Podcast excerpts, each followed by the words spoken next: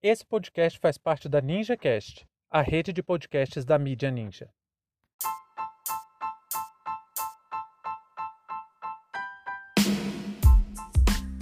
Protestos no Brasil tomam as ruas contra o governo Bolsonaro. Sejam bem-vindos e bem-vindas ao seu plantão informativo com análise e opiniões a partir de uma perspectiva histórica.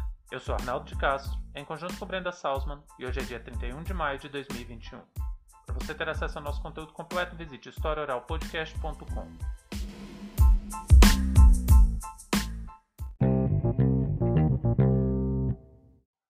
No último sábado, as ruas brasileiras foram tomadas por manifestantes nas mais diversas regiões.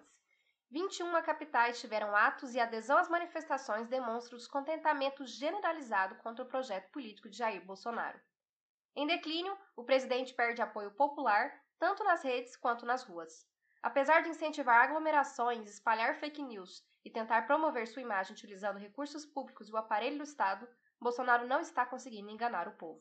Com quase 15 milhões de desempregados e mais de 450 mil mortos pela Covid-19, o governo vê a insatisfação tomar forma e, depois de um ano de clausura devido à necessidade do isolamento físico, a esquerda volta às ruas para pressionar por mudanças na condição da política brasileira. Manifestação de rua no Brasil se tornou quase o método por excelência de participação política popular. Isso tem muito a ver com o sentimento de derrota que a esquerda carregou por décadas depois das tentativas de luta armada contra a ditadura militar. Essas tentativas de luta armada no Brasil, aliás, sempre foram muito frustradas. A mais significativa, com certeza, foi a Coluna Prestes, que depois de diversas vitórias contra as tropas do governo, em uma marca de cerca de 22 mil quilômetros pelo Brasil, o movimento começou a perder força e se esvaziar. A coluna Prestes, assim como as guerrilhas urbanas da década de 60, se viram isoladas, sem adesão do povo, e isso sempre foi um fator determinante para que uma verdadeira revolução não acontecesse no Brasil.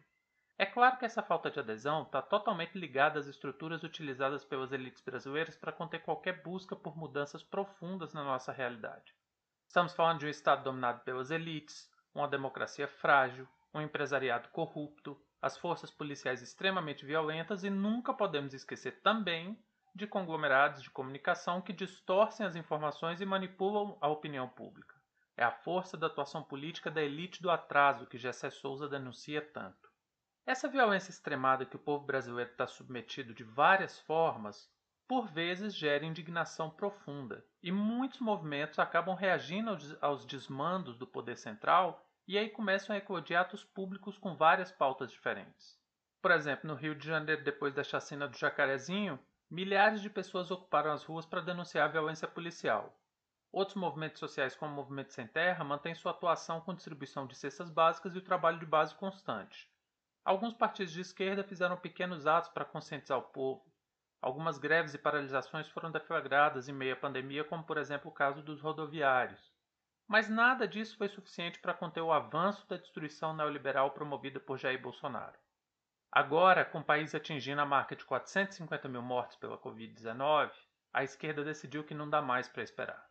Enquanto a consciência da necessidade de isolamento é pauta majoritária dentro das esquerdas, a direita impõe uma agenda que até então parecia não ter oposição. A aniquilação de direitos seguiu com força máxima durante toda a pandemia.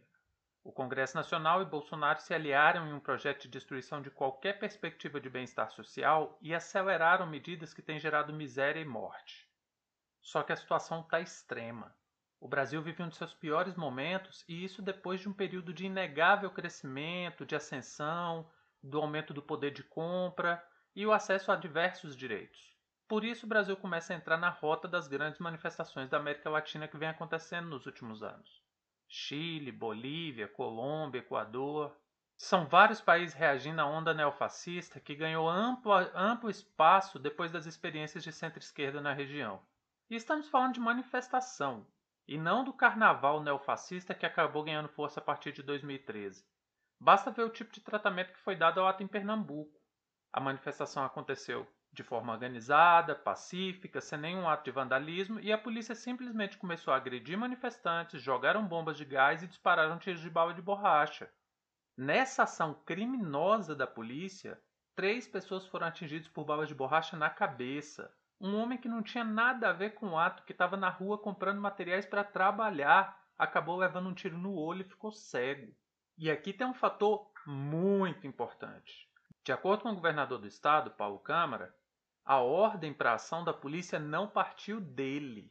Então, de quem partiu? Porque ele é o chefe, ele é o comandante da polícia no estado.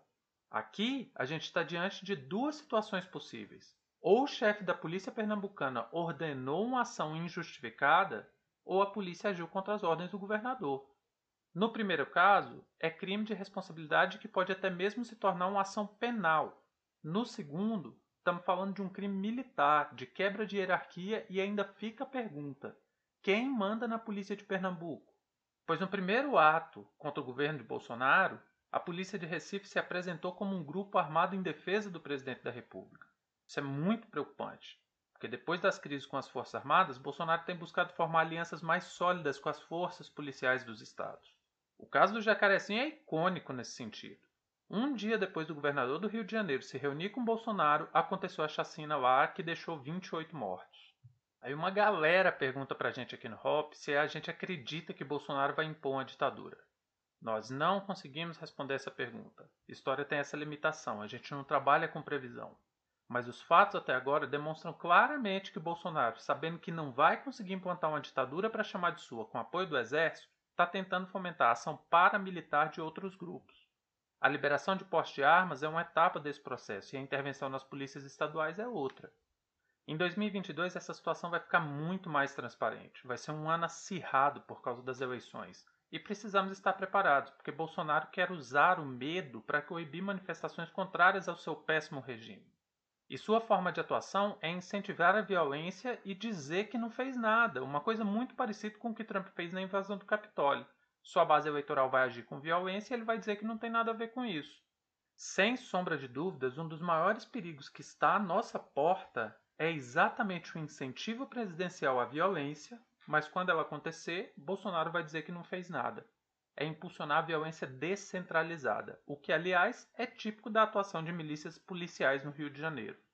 A tendência é que isso fique cada vez pior, porque está acontecendo abertamente e os poderes constituídos não fazem nada. E não fazem nada exatamente porque boa parte da elite ganha com isso. Fim de papo.